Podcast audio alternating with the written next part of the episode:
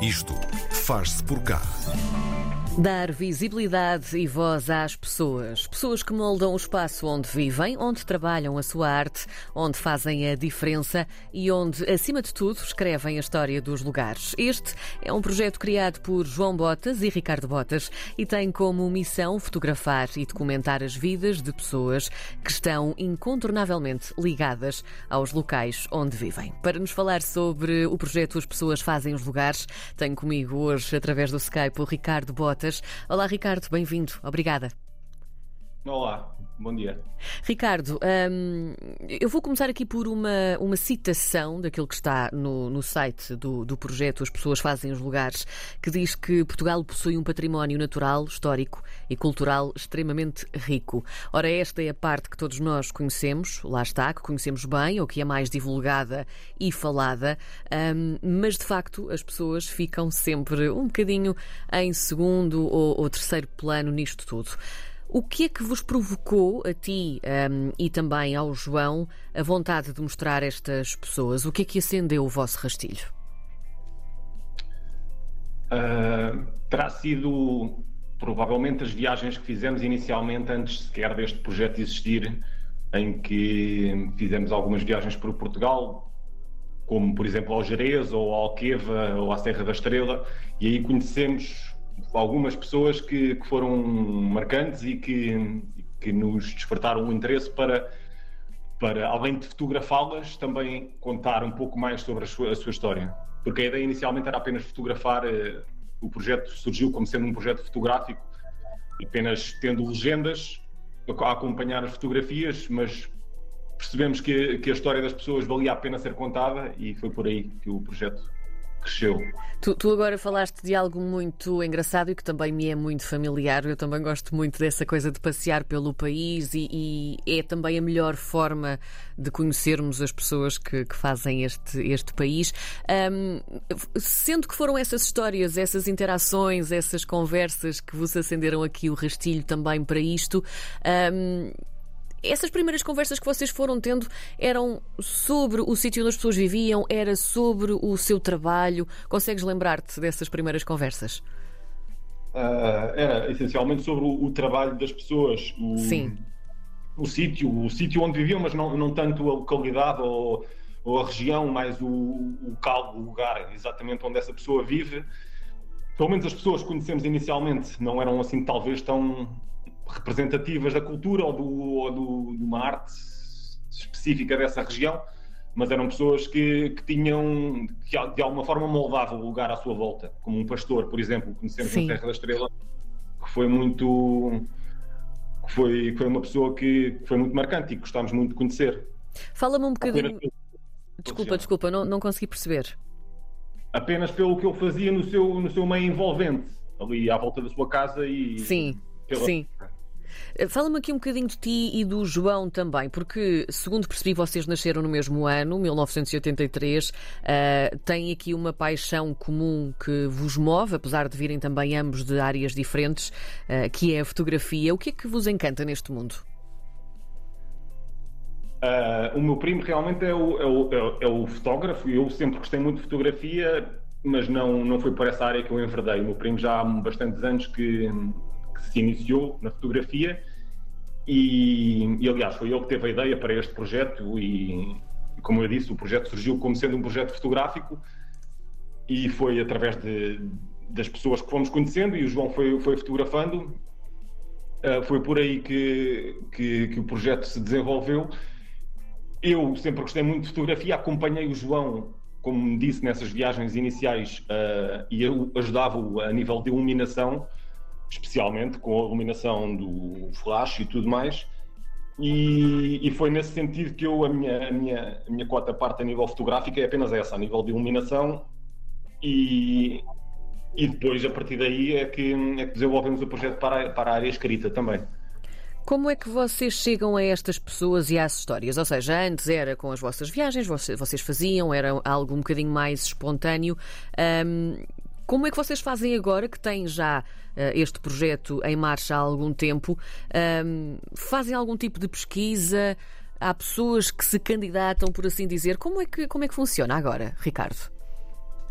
Uh, não, não houve até, até o momento ninguém que se candidatasse. Houve uma ou outra sugestão por uhum. parte de, de, algumas pessoas, mas, mas continua a ser basicamente, a maioria, na maioria dos casos, através de pesquisa. De uma pesquisa que eu faço em jornais e publicações locais sobre pessoas uh, que têm algum peso, alguma, alguma importância na, nessa, nessa comunidade ou nessa região e, e, depois faço uma, faço uma, uma análise, vejo se, vale, se realmente se tem interesse, se, é, se, se a nível de história, de vida e pronto, fazemos uma pequena triagem a esse nível para vermos realmente vale a pena entrarmos em contato com essa pessoa.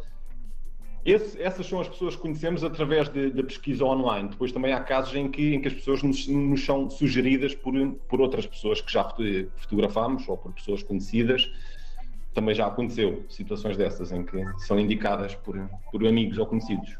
Como é que vocês fazem a primeira abordagem a essas pessoas? Uh, ou seja, normalmente... se, se, se, realmente há uma primeira parte de pesquisa ou de sugestão de alguém, por exemplo, vocês fazem esse, esse trabalho uh, primeiro e depois têm de abordar a pessoa, não é? Para perceber se sim, ela está receptiva. Como é que isso acontece? Como é que vocês fazem isso?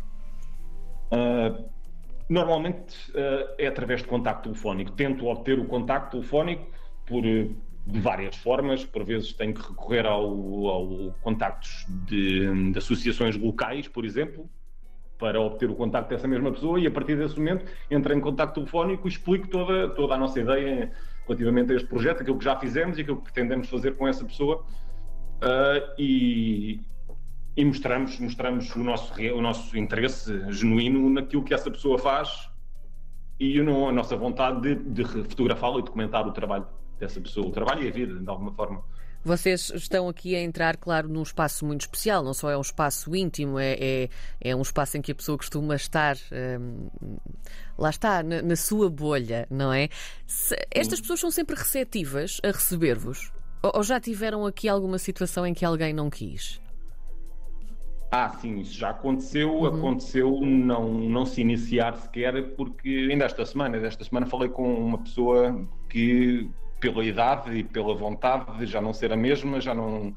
Acontece várias vezes com pessoas que estão ligadas a um certo ofício, uma arte, e, e já não, já não têm, pela idade em si, muitas das vezes, não, não têm vontade uh, nem paciência para estar a participar em algo assim porque muitas delas também já participaram em outras publicações, já deram a cara por outros, em outros meios de comunicação social e acham que, que, simplesmente não, não faz sentido, porque as coisas também não mudaram tanto assim depois de terem dado.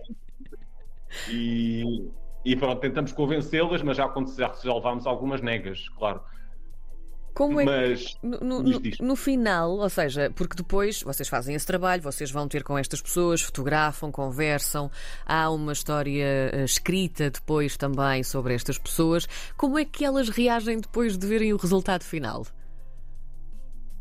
Até agora tem sido bastante positivo, quase sempre. Ficam até espantadas porque... até, uh, porque eu acho que também acontece muito isso, não é? Sim, sim. Uh, ficam, ficam admiradas com, uhum com o trabalho em si.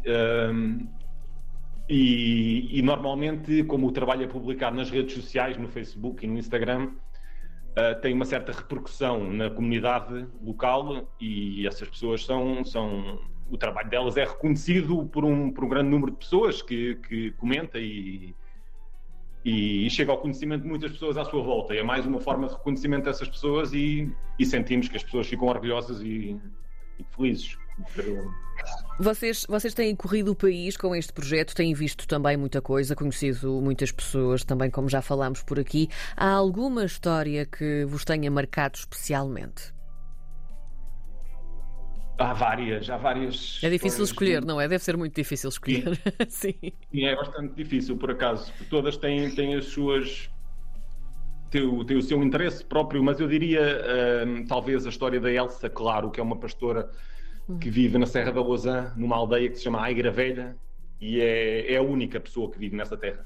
É a única, é uma pastora e é ela que, que pasta, pasta o seu gado à volta dessa mesma aldeia, tem uma casa na aldeia e, e é, é visitada pelos filhos. Os filhos, obviamente, ajudam vivem perto, mas ela é a única habitante dessa mesma aldeia e é uma força da natureza, uma, uma senhora fantástica, com, merece, merece ser reconhecida e, e visitada.